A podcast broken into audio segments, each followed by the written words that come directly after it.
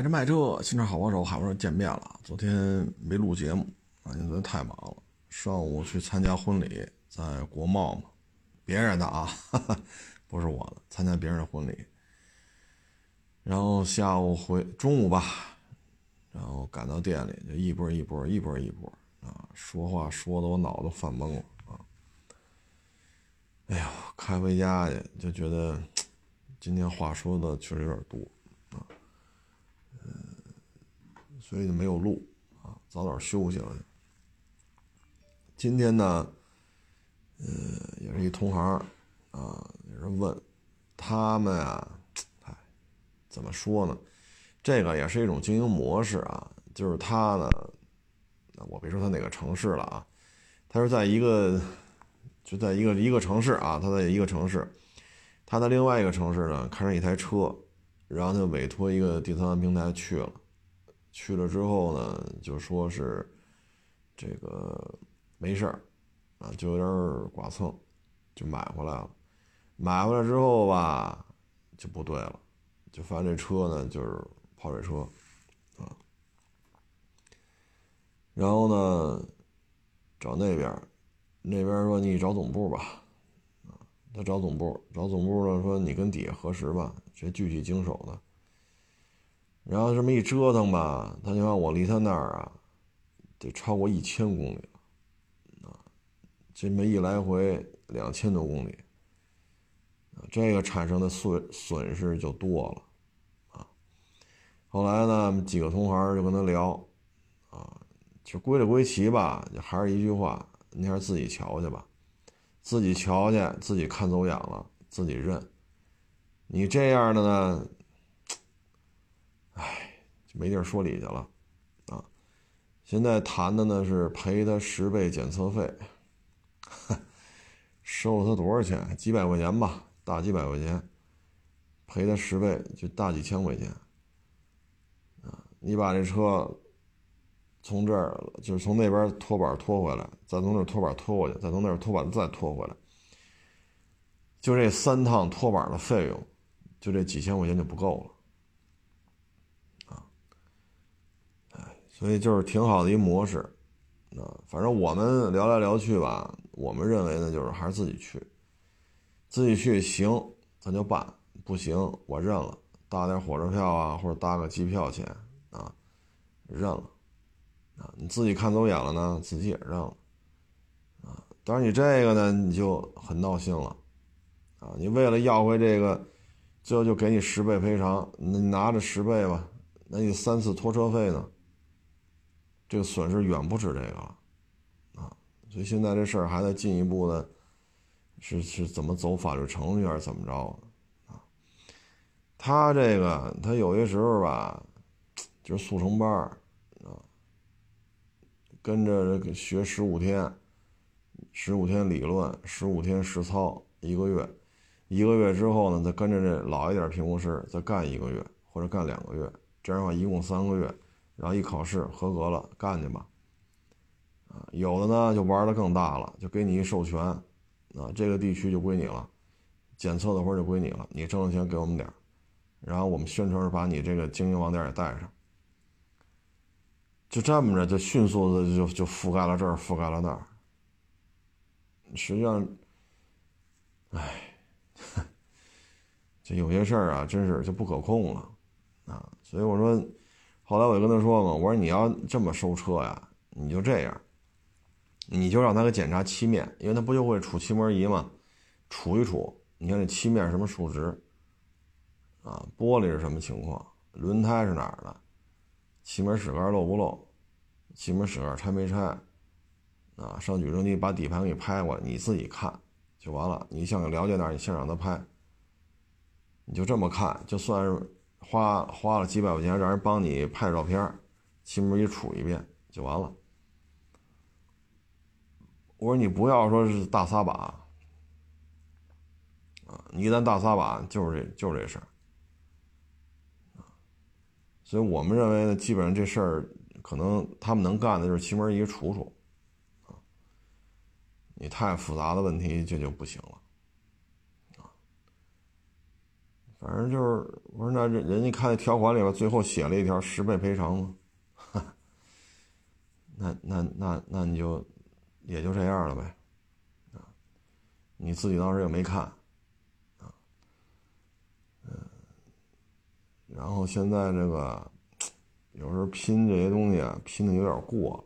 啊，包括什么七天，我看前两天有一家也是电商平台吧，什么七天无理由退货。我觉得这个，这这是这就属于刨活，你知道吗？你自己给自己找麻烦，就有这个，比如说需要个豪车的，就找你聊了，开完了就无理由退货，你再给他算费用吧，这个那那这你算吧，他一算，他那一闹，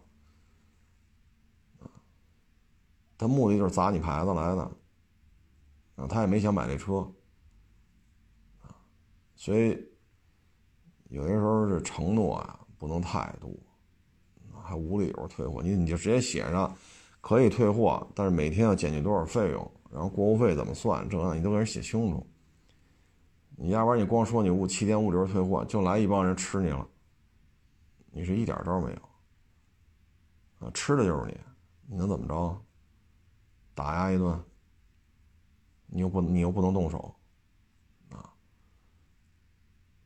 所以现在这个，哎，反正这行业就是挣快钱呀什么的，确实也也不好干，啊，确实也不好干，这是事实。所以有时候为了拼一些业绩啊，怎么怎么着啊，有时候做事有点不考虑后果了，啊，就少做一些这种容易引起就是纠纷啊，引起歧义理解的承诺。咱就不说这事儿了。哎，做买卖嘛，是吧？哪能老一帆风顺？嗯，昨天去参加婚礼啊，也碰上一些汽车圈的啊，老板呀、创始人呐，也聊了聊。嗯，从汽修的角度来讲呢，你像正好旁边那位呢，是做了得有二十年了吧？一聊。控制规模，啊，做汽修、做二手车，现在都有一个共识，那就是谁做的大，谁死的快，啊，所以呢，都是把这规模控制住，啊，呃，小本买卖、小作坊就行了。为什么呢？传销好掉头，啊，成本特别低，啊，很多事儿呢它好办，嗯，这也是目前的一个现状吧。你做的太大了，你的房租、人工、零配件的库存、设备的费用，这就很难挣回来了，啊，很难挣回来。所以现在呢，基本上都是控制规模。汽修呢，其实现在来讲呢，就是竞争的过于残酷了。因为前两天我看一篇文章，说今年前十个月又关了一千多家 4S 店，这个车呢。你无非就两个选择，要么你就去四 S 店，要么你就不去四 S 店。那你要不去四 S 店呢？那你就是去汽修厂啊，不论是高大上的呀，还是路边店呀，哎，反正就是非四 S 店的汽修场所。那按理说呢，这个每年卖出去那么多车去，就说经济形势不好，每年也得千八百万辆吧，新车啊。那你这个应该活越来越多呀。是吧？但是呢，为什么汽修厂盈利却越来越难？啊，主要原因是什么呢？第一，零配件透明化，啊，万能的淘宝、万能的京东、万能的这个、万能的那个，互联网可以让零配件的供应商和实际的 C 端的消费者直接建立沟通，啊，这样的话，零配件所能赚取的利润越来越低了。第二呢，就是电商模式的介入，啊，他们可以玩了命的往下砸价格，啊，这之前咱们也聊过这问题，为什么现在汽修厂也很难做？你比如说，啊，你买轮胎，啊，它可以一个月从轮胎主机厂，它可以订一万条，那您说您汽修厂你多大规模？一百平米、一千平米、三千平米。那你这种规模的汽修厂，甭管是一百还是三千，您一个月能从能从轮胎主机上订一万条轮胎吗？你订不了。你撑死了一个月弄个几十条、百八十条，啊，这都是我这都说多了，这都一般来讲就几十条轮胎到头了。这样的话呢，你轮胎的零售价格和它的零售价格就没有可比性了，因为它的价格采购价很低。这是其一，第二还有大量的轮胎专卖店，他们也有轮胎的供货，啊，所以就是我们以轮胎作为范例啊，做一个概括的一个描述，大家能看出来，汽修厂的难度是很大的，啊，汽修厂难度是很大的。你要是想赚取零配件的差价，难度比较高，啊，除非你用加油、加一、加加加零件、加滤芯儿。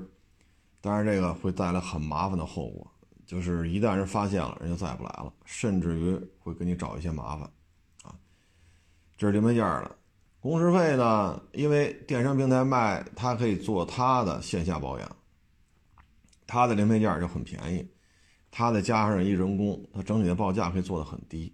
这样的话呢，传统的汽油厂呢，在总体报价上也没法加他们认为合理的人工费。因为对于电商平台来讲，它的零配件很低，他给你加一样的人工费，他的报价还是比你低，啊，所以汽修厂盈利呢，确实也有难度，啊，嗯，但是呢，这里牵扯一问题，啊，就是些疑难杂症，电商平台是解决不了的，啊，一牵扯到疑难杂症了，电商平台就玩不转了，它还是需要老师傅一点一点的分析，一点一点做判断。啊，排除法也好啊，还是顺着工作原理从头捋到尾也好啊，它需要一个经验的体现。而这个时候呢，你说你怎么怎么进行互联网的方式进行快速的扩张取代的？你取代不了啊！你听这声老师傅在那听，他会判断哪有问题，排除法顺着捋这个那个，然后进行尝试性的一些拆装，看一下，最后判断是哪儿的问题。你这个是电商平台目前看是不具备的，啊，因为电商平台比较擅长的就是我砸我砸价，啊，我把零配件价格砸下来，然后人工基本保持不变，啊，或者我活多了，人工会稍微降一点，但是你你接的单多，啊，所以汽修厂呢现在基本上，你要说纯粹是去去指着机油机滤混日子，不好过，很不好过。所以呢，你只能是，呃，维修，啊，通过维修，而且有技术含量的维修，啊，所以这种互联网模式对于现在汽油厂来讲做大确实压力比较大，啊，现在汽油厂一般来讲就是专修了，啊，你比如专修保时捷的，啊，专修 ABB 的，专修路虎的，啊，它有些疑难杂症。你通过互联网、云计算、大数据分析，你是做不出来的。你只有通过老师傅在那儿一点点抠哧啊，所以这个还是有一定生存空间的啊。你纯粹泛泛意义上的这种做保养的小汽油厂是很难做了啊。你必须提高自身的这种这种技术含量。啊，技术含量做到互联网模式下的这种快速扩张、快速复制、大数据啊、规模采购，呃，大资金什么这个那个，你要做到他们这么玩，撼动不了你的存在的价值，这才是最重要的啊！否则的话，大数据就能做，你也能做，那你你活个什么劲儿啊？反正总体看吧，就是都是专修。嗯，但是你说这也奇怪啊，就是现在看专修什么的多呢？专修的可能还是欧美系的车，能挣钱啊，能挣钱。专修丰田的也有，但是挣钱的没有那挣得多。因为你按现在在用车来讲，这个丰田为代表的这些车型，故障率没有那么的高。咱不是说它不坏，它也坏。但没有那么高，而且零配件价格呢，相对而言也没有那么贵，啊，所以大概是这么一现状吧。再一个呢，就是现在年轻人愿不愿意潜心研究，愿不愿意去系统的培训，啊，这也是一个比较根儿尬的现状，啊，基本上呢，你看这些老板，你说硕士、博士，反正我认识这几个啊，岁数跟我都差不多，没有这么高的学历。啊，高中啊，职高啊，中专呀，就这个摸爬滚打干个十年左右，啊，就自己挑摊干了，然后抠出来抠出去，到现在也一把年纪了，基本上也有自己的技术特点，专修的车型，啊，上下游的这种对接，那基本上这么一个状态，嗯，所以这个。做大，但综综合来看吧，我们最终聊来聊去就是做大了，盈利是很困难的啊！你包括一些大的二手车行啊，一天成本十万，然后你出去你说你收比亚迪啊，也拍个小视频啊，你拍个江淮就收个江淮，你也拍个小视频，可是您这单店单日成本将近十万了，你说？哎，就说，能能能能干什么呀？你说你收这个啊？你像我们收这个，我们觉得行，因为我们成本低，几千块钱车我们也收，几万块钱车我们也收。当然，你作为你你单日单店的成本已经接近十万了，就这点流量变现，对于对于车行来讲，其实意义不大了。我觉得现在应该做的是什么呢？应该做的是怎么降低成本，怎么能把一天十万的成本降低到一天五万，一天五万的成本怎么降低到一天三万，啊，或者降到一天一万？你做的越大越难，啊，做的越大越难，啊，尤其二手车这种或者汽油厂这种，啊，很困难。你作为四 S 店来讲，你说你现在开一丰田店，你开一本田店。咱就不说高端品牌了，咱就说这个中档的啊，中档的，可能你开这个还是可以的，甭管南丰田、北北丰田，甭管是哪个本田吧，这四家还是 OK 的，啊，你包括现在这个吉利啊、长城啊，这也行，啊，但是你开其他的就就就很困难了，啊，你做二手车来讲，你说做这么大，你出去收比亚迪。四五万块钱的车，你说你能挣多少？除非人车主不要钱，白送你。啊，这个对于我来讲，这种这种宣传策略啊，最终可能成就的就是这个出境的这个员工。他去哪儿干，他都有流量了，他都有粉丝了，他都有知名度了。而你这个车行一天十万的成本，你指着他，再换个角度讲。弄个比亚迪，弄个江淮，跟您这个店头里边的这个定位有没有冲突？对吧？所以有些时候，这个也能理解啊，因为毕竟日子不好过嘛，得想尽一切办法。但有时候这个，我觉得还是适当的控制下自己的成本，这一点可能更重要。然后昨天啊，还有网友微博上问我。对于二零二一年的车市，你认为会变暖还是继续下滑？这个车市啊，不是说车本身出什么问题了啊，它也有一些车很受欢迎啊。你比如说路虎卫士，还加价呢啊。你汉兰达能给个三两千块钱优惠，那真是哼 奔走相告。我勒个去！我买汉兰达二点零 T 没加价，嘿。啊，你包括这塞纳，一九年就开始预热，现在看二一年年底能投产，就算快的了。就这么折腾，还一堆人关注呢。你包括长城的这个什么大狗啊、坦克三百啊、长城炮啊，你这这车关注度很高。不不，并不是说车出什么问题了。所以说你你说二手车市场怎么了？二手车市场该怎么干怎么干呢？有诚信经营的，有坑蒙拐骗的，对吧？你看那韩学斌韩老师，那还挺忙活的，还继续曝光呢，还继续替消费者买了二手车的去维权呢，啊，所以我觉得这个车市的二零二一年是好是坏，这不是车的问题。所以说车呢，首先得大家都有活钱儿，啊，大家收入普遍看涨啊，或者已经涨了，或者预期要涨，所以大家才会拿出来消费汽车。因为现在你说这辈子就没见过汽车，开也没开过，坐也没坐过，哎呦，一见汽车这不行了，哎呦，好家伙，二十年前这样人挺多的，二零二零年或者到明年二零二一年这样人太少了，啊，你这。是吧？这私家车现在真不是什么新鲜事物了。说谁买一车，好家伙，整个这一片全得上你家参观了，没这景了。二十年前、二十五年前，在北京，我觉得得二十五年前了吧？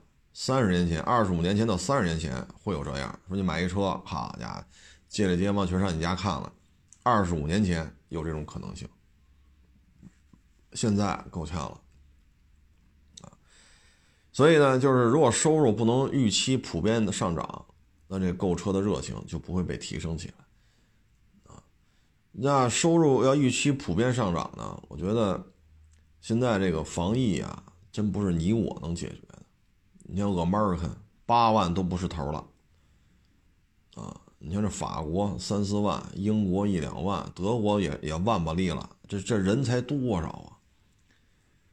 那英国也就比北京人多一点点儿，你法国也就是上海加北京，德国上海加北京可能还不够，再再再加个城市吧，啊，上海、北京加加成都啊，或者说呃加郑州啊，是不是跟德国也差不了多少？就这么大点儿，所以现在呢，凡是跟海外有有业务关系的都受影响，啊，那些网友说，那这你车才多少钱？房子都卖成什么样了？这这这这这今年这疫情这么严重，咱们国家房价均价过万了，这是上涨啊！各位啊，房子你能从生住到死，车没戏，车没戏啊！而且呢，车不是必须的，房子是必须的啊！你说你晚上睡马路啊，你还是睡那立交桥底下？再一个呢，房子在某些时候它是保值，或者说避免通胀的损失，啊，咱不能说它快速扩张了啊，说今年一百万买的房，明年二百万，明年你没卖，后年再卖，这房就三百万，不是这个了，它就是通胀的情况下，它相当于一个财产的一个保值，啊，或者说缩水的程度相对而言是一比较低的，这一点呢就体现在一线城市的核心地段。核心城市的核心地段，啊，咱就别说什么鹤岗、阜新，什么双鸭山、铁岭，咱不说那儿了啊，咱就说北上广深，包括杭州，包括重庆、成都、合肥、南京、宁波啊，所以呢，很多时候他就得上这儿去解决，啊，再加上学区房的问题，你买一车你就能上好小学吗？但你买一个好小学边上学区房。哎，你们家孩子就能上好小学，所以房产在它赋予了很多的功能，它不是说纯粹就是晚上有个地儿睡觉去。但是车不是，就刚才说的，你买一车，你买一劳斯，你们家孩子就能上中关村一小吗？你买一宾利，你你们家孩子就能上清华附小吗？你买法拉利，你们家孩子就上人大附能上吗？但是你买一个那一片对应的学区房，就有这种可能性。那谁不知道中关村一二三、清华附、人大附、北大附，什么皇城根史家胡同、幺零幺、四中八中，谁不知道这些学校是好学校啊？车解决不了这问题，房子能解决。车呢，通常情况下就是赔钱啊，但是房子不见得啊。所以呢，房子呢，对于资金的这种，这种怎么说呢？尤其是在通胀的情况下，房子的这个价值又体现出来。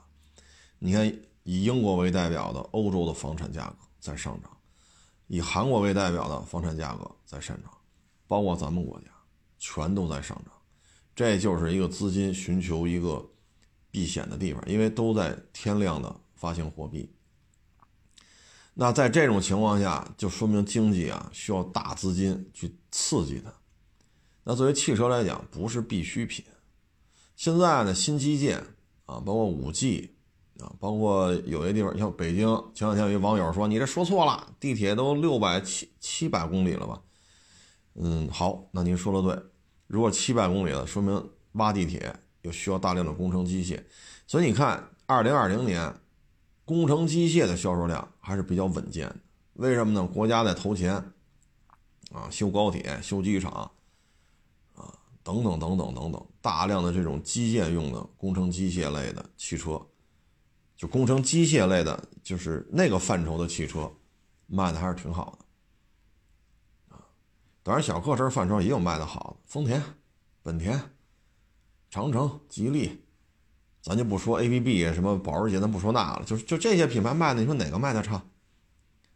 丰田、本田、长城、吉利，我说这四家卖的好，没有人有意见吧？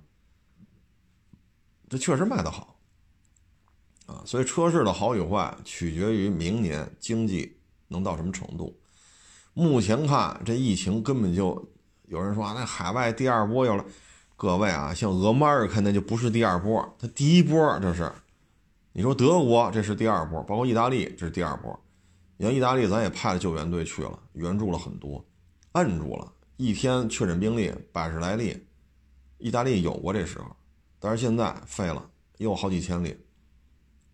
这对意大利这是第二波，但对俄马尔开那边，这这不是第一波，它不是第二波。所以这个明年真的，唉，这又赶上大选，所以咱也弄不清楚这这这。这这 这玩意儿，哎呀，美丽的风景线怎么就成这样了啊？所以这明年经济形势很难判断。所以呢，就是因为对于市场严重的缺乏信心啊，所以你看现在大量的资金开始注入房产啊，你包括什么英国呀、韩国呀、咱们国家呀，啊，就是资金都开始注入了。进入之后呢，就是抗通胀，因为拉升拉升这个经济就是拿钱砸，刺激消费。刺激消费不行，国家国家找项目，修铁路，这不就国家找项目吗？修高铁，这不也是国家出钱找项目？包括五 G、新基建、芯片类，啊，这是国家扶持嘛？国家拿钱砸，你们跟着干。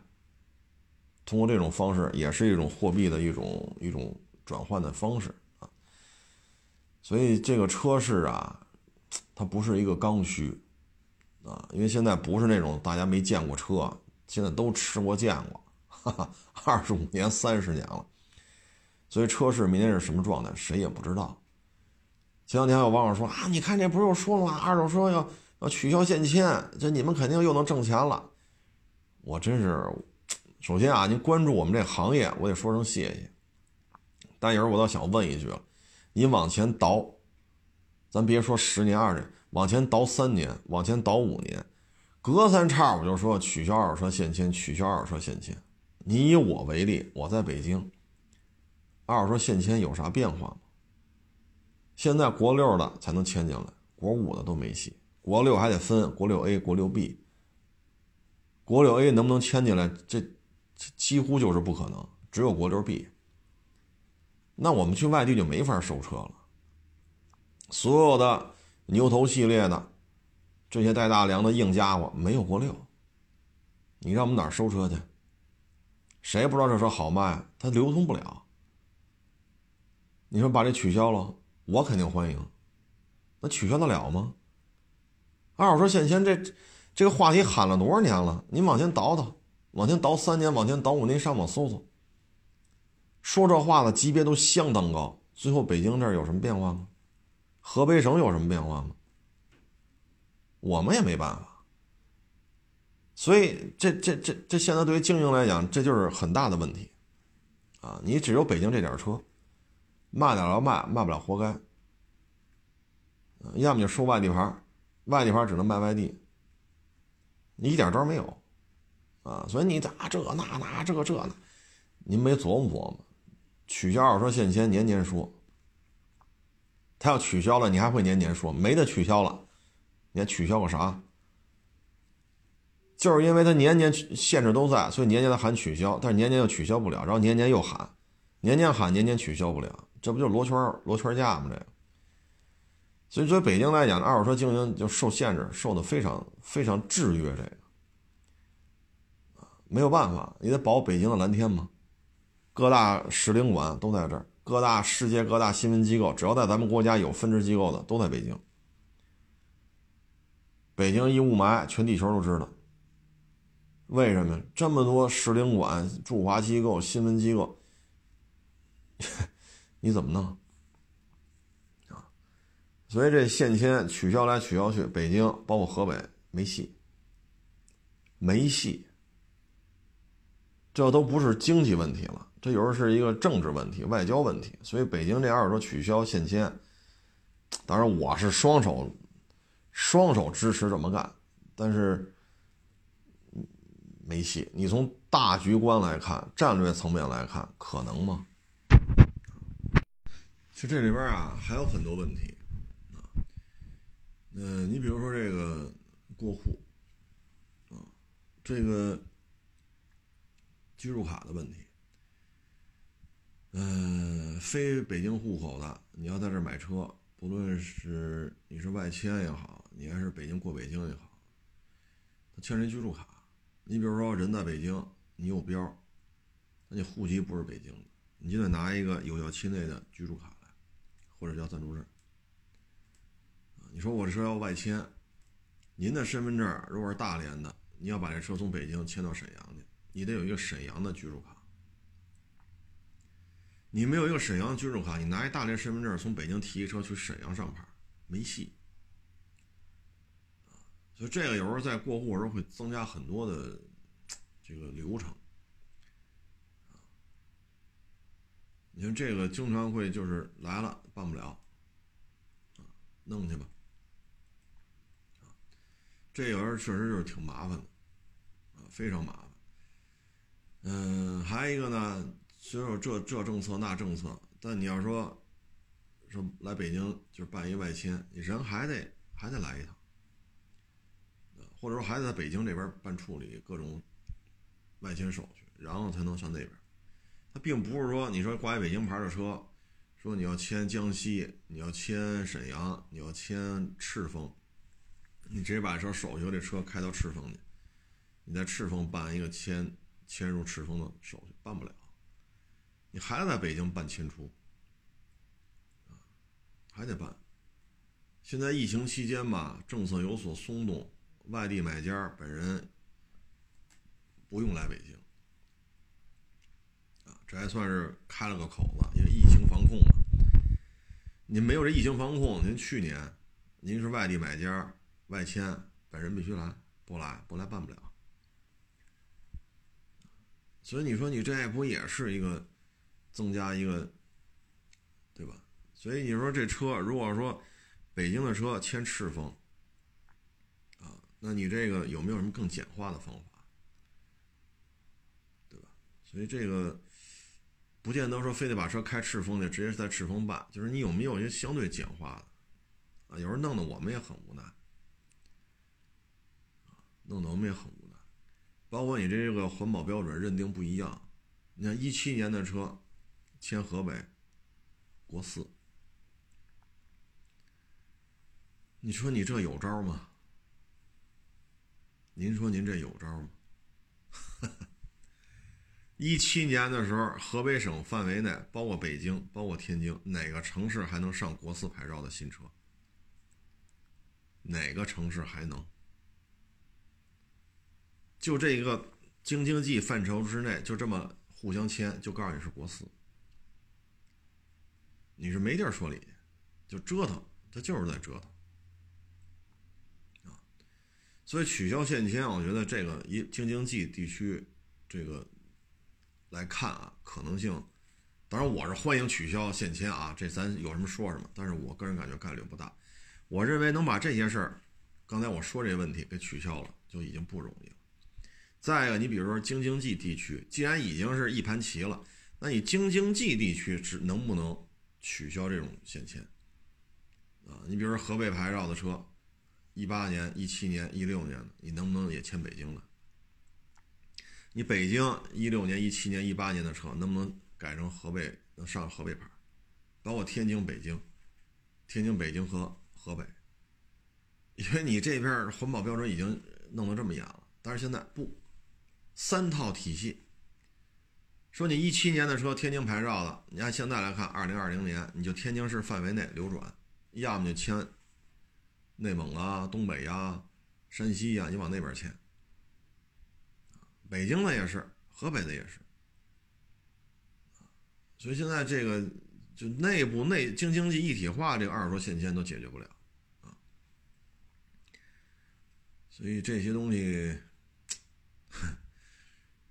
这不是一句取消二手车限迁就能概括，很多细节上的东西啊，相当的繁琐啊。你只有干这行，你能体会到这之间的这个，哎，解闷儿呗。就是解闷儿。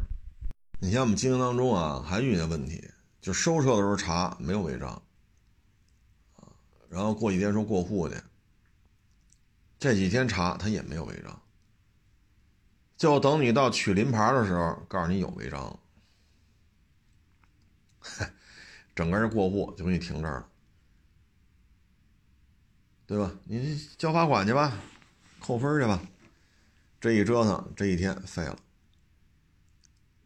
你第二天重新来过，啊，所以这个咱也没法说。我们平均每年都得赶上这么几起啊，都是这种事儿。你说你排队了，你这个了，你那个没用，处理违章去。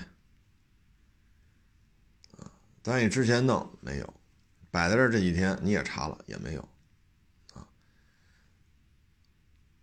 我们最最狠的那个是上午去过户大厅查还没有违章，下午该出临牌了，告诉你有违章。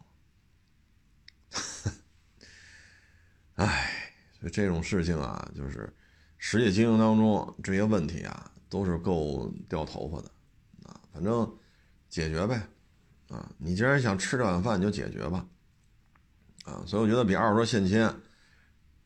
可能更实际的就是这些方方面面的事儿，能不能给它摆平啊？还有一个呢，你说二手车，像北京啊，禁止这个车标租赁，那时候干二手车的，你说不租标怎么干？对吗？那你倒是根据这个二手车里边这些商户的一些需求，你给他配给一些二手车商户专用的这种这种过户的这种牌照。啊，你可以限定这车不许出交易市场，啊，只允许做一过渡，让大绿本上做一备注，啊，车行收购代售，专用牌照，这不是也能降低一个成本？再说你这边又不让租赁汽车指标，这边又不租赁，这行业又无法无法开展，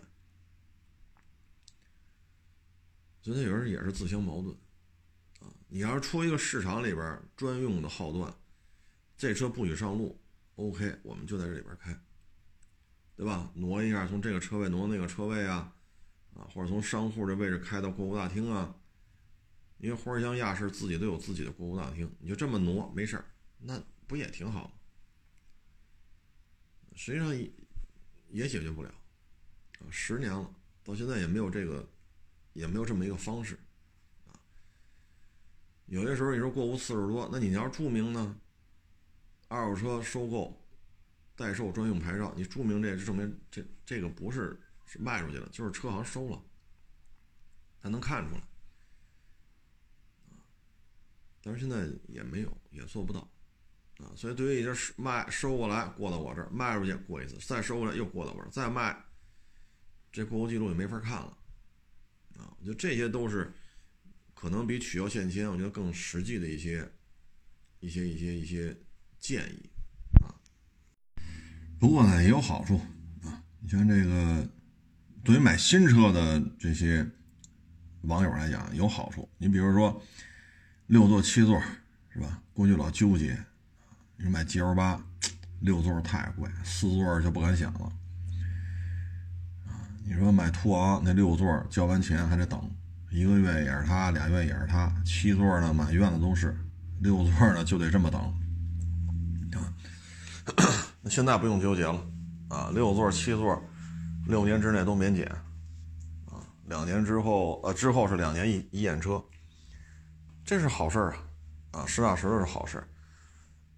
所以你从车管业务来讲呢，确实也是做了很多的调整，啊，嗯，慢慢来吧。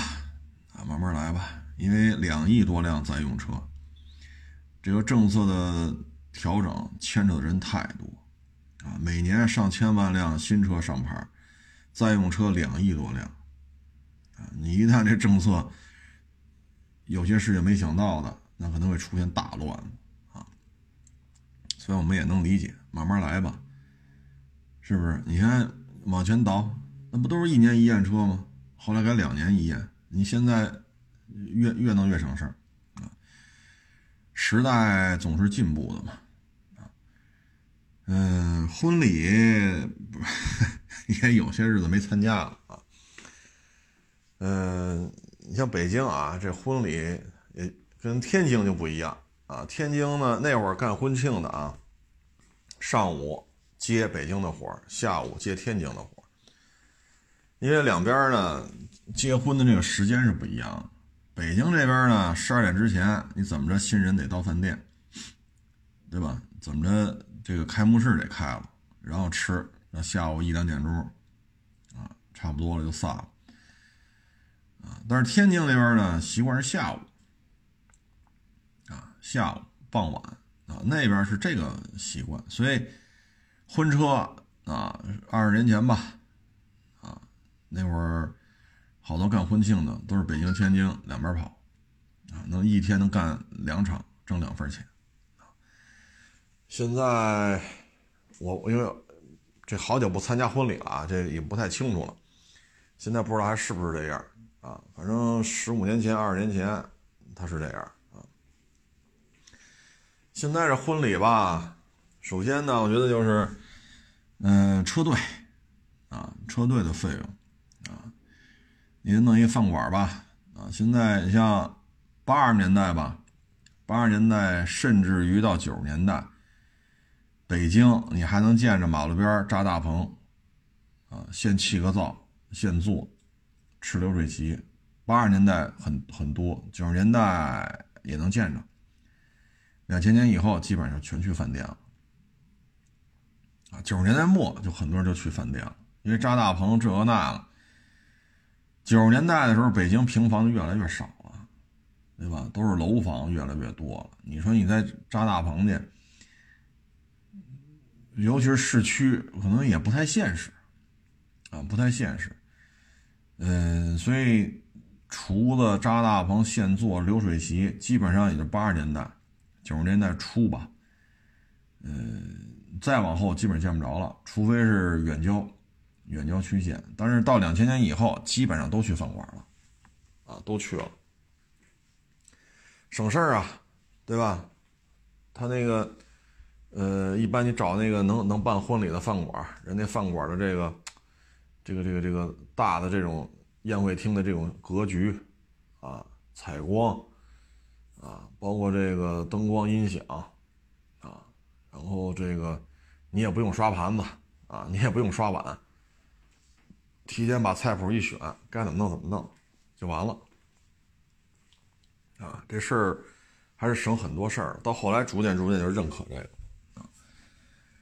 嗯，饭馆这个基本上就是一个逐年在涨价吧。啊，嗯，零五年吧，好像是去那个石景山，那是叫万通吧，还是叫万商啊？好多年不去那儿了，就是京西电子城。京西电子城不是冲门冲东开了，那那栋楼应该冲北啊。那儿一个叫什么峨眉酒家吧，好像是。啊，我们去那儿吃，我印象特别深。零五年点一大桌子，二三百块钱吧。那会儿物价真便宜啊！吃完了一结账，我们都觉得我操，是不是收少了呀？我们认为这一桌得四五百啊，啊，但是十五年前那会儿物价是真便宜，啊，我记得那是零五年的事儿了，啊，现在是这个菜价越来越高，特别是现在基本上都要去星级酒店，啊，所以这个婚礼的这个这一桌，那基本就是几千块了，啊，几千块，你说再找一个四百一桌、八百一桌，反正市区里够呛了啊。因为什么成本都在涨嘛，嗯，这就是婚礼，啊，婚礼我觉得相关的产业链还是挺多的，你比如婚纱照，嗯，这个基本上就是摄影师，然后大的影楼呢会搭棚，啊，然后换布景，啊，这可能是西洋风格的，这是中式的，这是田园的，啊，这边是，嗯，可能是这种这种。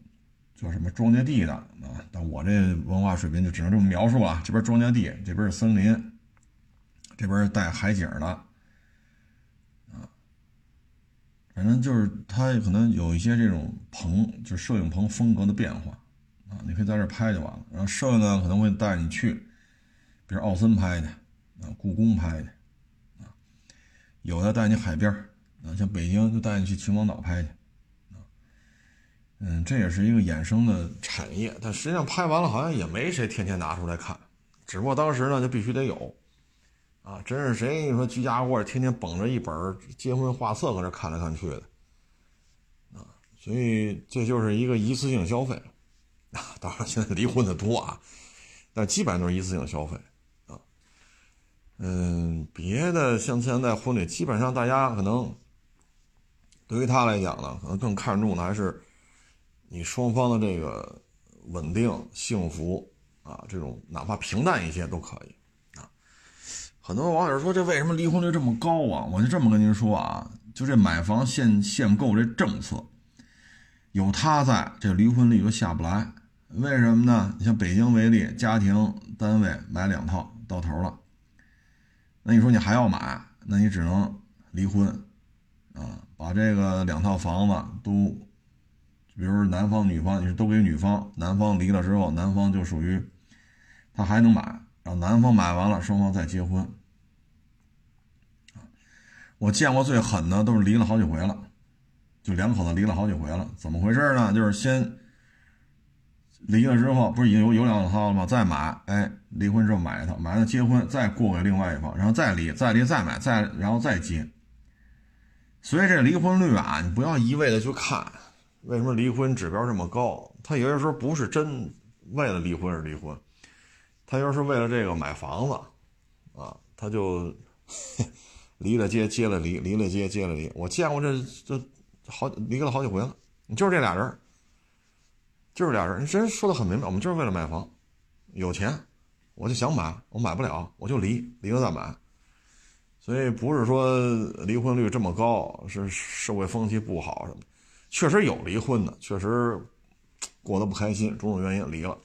但是很多他是这个房子闹的，啊，光跑我这儿来跟我聊，啊，为了买房离婚，为了买，这就 这就多了啊。所以这个离婚吧，它跟这个房子是有关系的，啊。现在结婚，这是一大事儿。今年上半年，婚庆行业也是受到冲击，受的很严重啊！因为疫情嘛，一月底之后，基本上就禁止堂食。你说你怎么开婚宴啊？所以对于餐饮业的冲击非常大。很多结婚的这些网友呢，就婚礼也办不了啊，包括你拍婚纱的也是，你怎么弄？你这你这营业就没法做啊！你说。人员密集啊，这个那个，包括这衣服他穿完我穿，我穿完他穿，你怎么避免冠状病毒啊？等等等等，啊，确实受到冲击还是挺严重的。现在干婚庆的，我觉得没有什么变化的呢。还有一个就是婚车，啊，就是婚车。嗯，但是婚车吧，你得想好了，现在能挣点钱的可能头车，但是头车基本上不是劳就是宾利。这个车的成本就很高了，每年的折旧每年的保费、每年的保养，这个假如你二百万买的，那每年就是几十万折折进去了，啊，但是你跑一次婚庆能挣多少钱？一年下来五十四个礼拜，一百零八天双休日，那你能接多少活啊，你的人脉也特别的广，然后你才能接到足够多的活否则的话，这个运转起来也是挺麻烦的，啊，一次给你四五千，哈 哈到你手里四五千，啊，你一年你除了这个，你还得接点商务接待，要不然的话，想衣食无忧，确实有难度，啊，确实有难度，所以这个头车，只是这个不好混，二十年前，十五年前。还有拿马六，专门买红色马六的。那会儿红色马六就是贵，很多人买了不是红色马六，现喷喷成红色，然后干婚庆，周末弄个三百二百的。但是现在私家车越来越多了，啊，你包括 A 六，啊，整个租赁价格全下来了。因为 A 六北京太多了，啊，所以以此为生吧，我觉得是有点难度，啊，有点难度。嗯，豪车嘛，反正就看您人脉吧，啊，人脉足够丰富。说一年三百六十五天啊，您连商务用途啊、接待啊、婚礼啊，您一年三百六十五天，你能跑出去一百多天，啊，一百二十天、一百三十天、一百五十天，您都有活那也行。啊，刨去每年的折旧，你还剩个小几十万纯利。你要没有这么高、这么高的出勤率，这车对于您来讲这就是负担，啊，嗯，总而言之吧，我觉着婚庆行业呢还会茁壮发展，啊，婚纱摄影呢也会茁茁壮的发展，但是婚纱摄影呢，现在很多人他自己就给你把成本降下来，啊，嗯，比如找一些单干的摄影师，啊，找一些相当于就是网上 DIY。包括五棵松摄影城，他也能给你做这这种相框什么的啊，所以通过他们这种介入呢，婚纱摄影的价格呢也不好说啊。婚车呢还能做，毕竟不是谁家都趁一劳的啊，不是谁家都趁一宾利的啊，嗯，就这些也还可以啊。至于酒楼接婚宴吧，我觉得 这东西，反正这疫情对他们影响真是挺大。嗯，所以婚庆行业，我觉得是这样，干婚庆还不如干这种幼教啊。因为我身边有这个同事，人家就干幼教去了啊。包括我前两天收那宝马三幺六，那不也是教小孩画画的啊？所以我觉得这些行业还是有发展的，因为愿意在小孩身上花钱，希望小孩学得更扎实，学得更全面，希望小孩将来长大了步入社会的时候呢。嗯，可能木桶原理嘛，就是短板少一点，更均衡一点啊。所以我觉得干婚庆还不如干这个呢。因为婚庆就是一把，这一把就结了，结了就结了，没有，当然也有那再再结的啊，但基本就是一把。但是你小孩这不一样啊，你说你教他画画，你教他唱歌，你教他弹琴，这是持续性的消费。你包括教小孩学外语。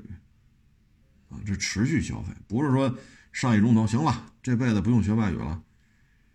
所以觉得干幼教可能发展潜力还是比较大啊，尤其是北京，整个孩子们这个啊，原来咱也聊过啊，都说你看那过去呢，胡吃海塞、傻吃闷睡，放了学就跟放羊似的，那不是也到今儿了吗？也买了房、买了车了，这个那个人五人六的，那会儿都这样。所以大家就都傻吃闷睡，啊，就都上树什么下河翻墙，就天天这么瞎折腾。但是现在你看，就小区里，你看这个孩子，几岁的，十几岁的，有几个周末哈跟那疯跑，一跑跑一天，还有吗？对吗？都在努力。所以你们家孩子不努力，人家在努力。你们家孩子出了校门就是玩，别人家孩子出了校门。数学呀、外语呀、画画啊、弹琴呐，那你将来步入社会的时候，这个差距就有点大啊。咱们前两天也说这问题来着。你比如说，你请一老外，以英语为母语的这种，在国内有相关教教育资质的，你请这么一老外来家里教孩子说外语，一小时就是几百啊，啊，一个月三十天，你怎么着来个十大几天，二十多天，你光这个就奔着一万了。那这孩子就是老这么跟这种老外以英语为母语的这些老外这么沟通来沟通，但是他是有资质的，在国内有资质的。这英语的听说读写就是不一样。你要你花不起这钱，你去自己看去，看不明白我也不会，我就知道勾嘎达 K 啊，俄波斯特什么德特讷夫，别的我也看不明白，就回去问老师去。那你这俩孩子，你你过一年你试试，你不用过一年，过一个月你试试，听说这差距就非常大啊！所以我觉得干婚庆还不如干幼教呢。而且你把小孩从小，你你像前两天把宝马三幺六卖给我那网友，人家两口子，我觉得这就是积德。小孩一张白纸，你教他学会画画了，那他对于艺术，他打小就有一个萌芽状态，他就。得到了一个系统的、规范的一个培训，咱也不是说个个出来都是齐白石、什么李苦禅，咱咱也没希望孩子这么大本事啊。但是对于艺术的了解，他就会有一个比较系统的一个认知，这是好事儿啊，这是好事儿。所以我觉得干环境还不如干幼教啊，因为这个可持续发展，尤其是北京，竞争的太激烈了。嗯，好还是不好，咱也不好说。反正你要说老外呢，快乐教育啊，因为我有一些同学呀什么的也移民到海外去了，偶尔一聊也是，刚开始觉得快乐教育真好啊，学校的目的就让小孩高兴，小孩一不高兴，哟，这老师的压力就大了，什么作业呀、考试、打练习册呀，一开始没有啊，觉得真好，时间长了觉得不对劲。这也不能什么都不弄啊，对吗？你这这时间长了觉得不对劲了。其实去你看现在很少提西方的快乐教育啊，为什么呀？西方是精英教育啊，大的家族啊，他们的孩子都是精英化教育，也是天没亮就起床做卷子，这那那的，一直干到天黑算。啊他们将来就是精英阶层，就是这个国家的精英阶层，不论是政治层面，还是经济层面，还是外交层面。他们打小就没有所谓的这种放羊式的快乐教育，啊，所以在你看现在咱们很少提西方的快乐教育，为什么？基础教育是人这一辈子一个根基啊。其实你你现在让我说什么 sin、cos、一一阶导数什么什么微积分，你跟我干二手车有毛关系啊？这车是不是泡水车？什么 sin、cos、一阶导数，这跟这有什么关系？事故车你通过这能查出来吗？但是呢，这种系统的、基础化的这种教育，它能让你掌握就是一个学习的态度、学习的方法，扩展你的认知。然后茫茫人海当中，三百六十行选一个你能干的，养家糊口啊。所以我觉得基础教育还是挺重要的。你瞧，聊着聊着聊跑题了啊！本来是说这个二手车检测呀，嗯，这就扯到这儿来了。成了，这个也不多聊了啊，也也都不多不多聊了。但是这个这个教育吧，它也麻烦事儿啊，因为小孩嘛，他还没发育成熟，磕了碰了呀，什么这那，确实也是比较麻烦啊，嗯。这个也是做这行最最担心的一件事情。在你这上学的时候，不论是学琴啊、学画画啊、学数学呀、学语文、学外语，挂机摔着了、磕着了、碰着了，这真是，这是最麻烦的！再就是疫情期间，真的是太难了啊！因为前两天那把三幺六卖给我那网友，我们之间聊嘛，就是二三四五六七八只出不进。谁受得了？九月份才能招孩子，才能让孩子来上学。九月份，二三四五六七八，这么长时间只出不进，真的是摧毁了很多干幼教的这些怎么说呢？创业的人啊，但是还好吧，啊，还都能坚持下来了，啊，我觉得这个行业挺好的，又能挣着钱，啊，又能让这些小孩呢在某一个领域呢得到一些启蒙，啊，我觉得这是功德无量的事。少年强则国家强。昨天啊，七点吧，我无意当中，啊，因为我们家里人看电视嘛，我从那客厅一过，哟，大家可以看看啊，CCTV 十四，CCTV 十四，七点多，那是一个昨天是一十二岁的小男孩在那儿演讲，就是成语“囊中羞涩”是吧？什么成人之美。呃，什么什么什么什么，然后用英语怎么说？用中文怎么解释？囊中羞涩的由来啊，包括等米下等米下锅，这是不是成语？等米下锅这这句话从哪来的？当时我一看，哎呦，我就站那看半天。我说十二岁小男孩，这可以啊？英文给你解释，中文给你解释，典故在哪里？啊，出处是哪里？我看完之后，我就感觉啊，什么选秀的呀、唱歌的呀，啊，请几个大明星跟家做饭呀，请几个大明星出去旅游啊。我看完这 CCTV 十四晚上七点多，这个叫成语什么什么什么啊，我就觉得，我特别认同一句话：少年强则国强。整这么多流量、流量明星，这个那个话题性上热搜。还真不如踏踏实实看完这些“少年强则国强”的节目，就是一个十二岁的小男孩，就在这讲这些成语的典故。我我得有些日子不看电视了，就路过客厅，我就看了一会儿。哟，我说这节目做的真不错，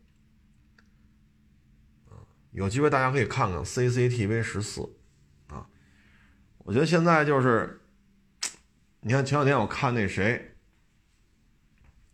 韩红还有那个贾玲啊，看他们一些介绍，我就觉得对这节目啊，真是。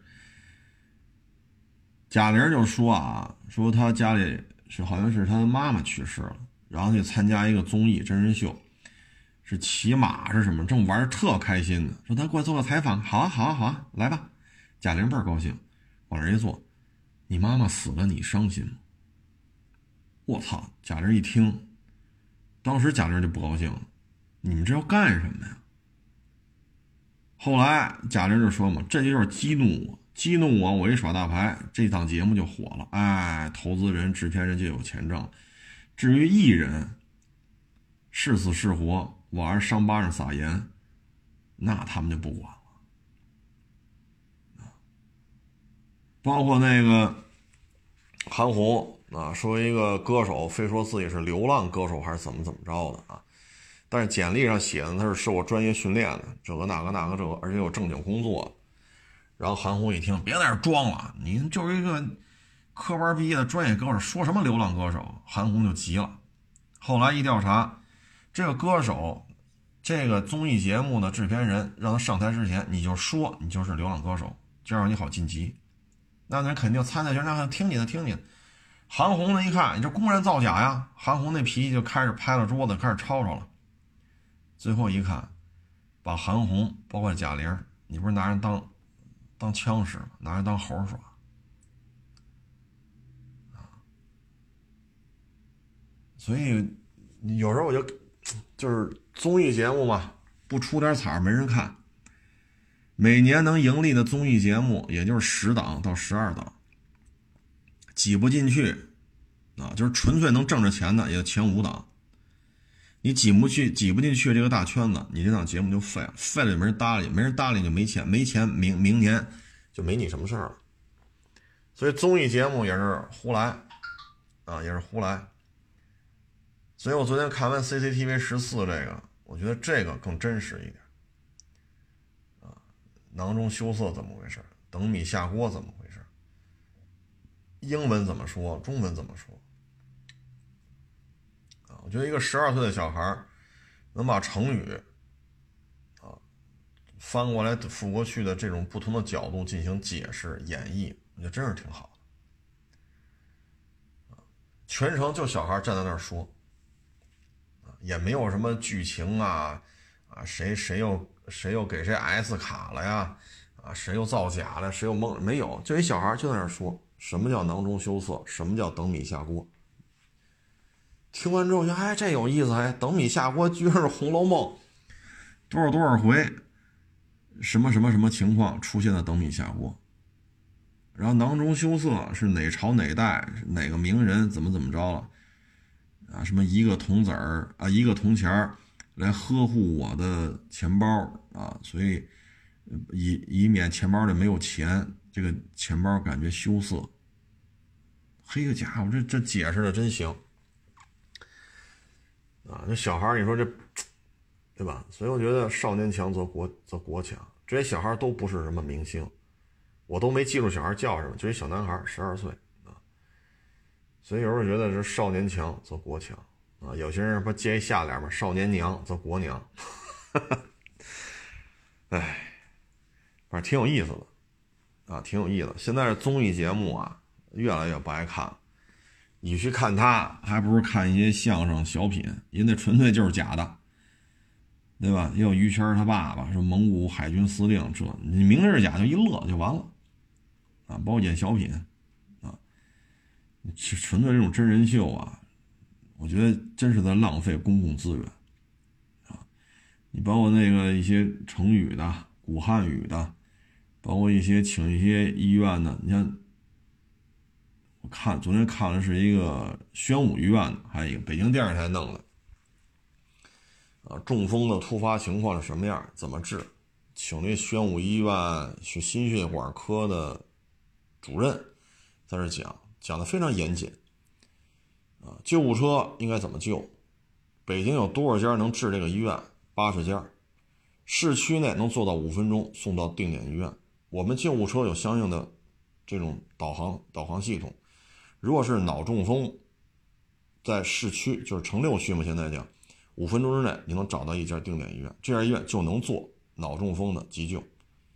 哎，你听人一说，哎呦，这这这这有用，这听着就有用啊！所以我觉得现在综艺节目的这个含金量，就是为了娱乐而娱乐啊，制造人为的去制造话题性。那我看你还我还不如看郭德纲说相声呢，谁都知道于谦他爸爸不是蒙古国海军司令，他就这么说，大家一乐就完了。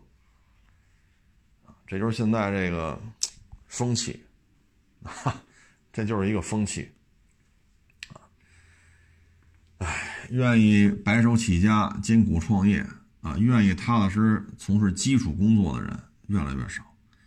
为什么？这个社会风气就这样，就愿当网红、当明星、弄流量，来快钱儿，啊，迅速的暴富，开劳斯、开宾利。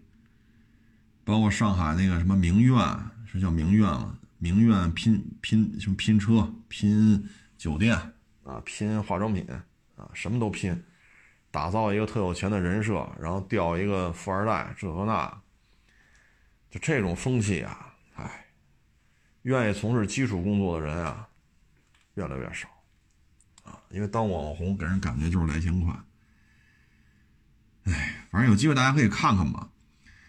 嗯，包括之前北京他还搞过一个小孩唱歌的，七八岁、八九岁跟那唱歌。哎呀，有那小孩一张嘴唱的是真好。你看，就那么高的小个儿，你一看这这模样，这这十岁八岁啊，唱的是真好。当然了，倒仓之后什么样，这咱不知道了。但是他这个阶段唱的是真好啊，他也没有什么卖人设。啊，什么流浪歌手啊，啊，什么这个那个呀，是没有，啊，就是纯纯粹粹在这唱歌，他也也没有什么舞台上的表演，就往那一站就唱，唱完了，一鞠躬就下去了，挺好。我觉得这些节目都是挺好的。哎，现在这个真人秀什么的，哎呀，这个社会能不能少一些为了流量而流量的人？少一些为了流量而流量的事儿，我觉得可能会，可能社会风气会更正一些。特别现在经济形势就是这样，现在需要的是什么呀？艰苦朴素，吃苦耐劳。这个经济形势之下，需要的就是这个。昨天来一网友呢，跟我们聊，是做那个什么的来着？做什么来着？啊，做做文做做文玩的，还跟我聊，说这就不行了，啊，打一九年上半年就不行。我说一九年就觉得经济形势有点盯不住了嘛，啊，所以盛世文玩，乱世黄金，尤其是现在这种天量的这种货币供应量，所以都去买房子，抗通胀，啊，对抗通胀，所以盛世文玩现在不是盛世，所以。呃，这木那木的家具，啊，文玩市场，养藏獒的，啊，这个弄核桃的，现在真是这个持续走低，啊，持续走低，这就是现状。现在需要的是什么呀？需要就是勒紧裤腰带，踏踏实实干好自己的事儿。现在需要的就是这个。啊，行了，这个不多聊了。啊谢谢大家支持，谢谢大家捧场啊！二零二零年马上就要过去了，啊，还有两个月，嗯，平平安安的，比什么都强，您说呢？啊，欢迎关注我新浪微博“海阔试车手”微信账号“海阔试车”。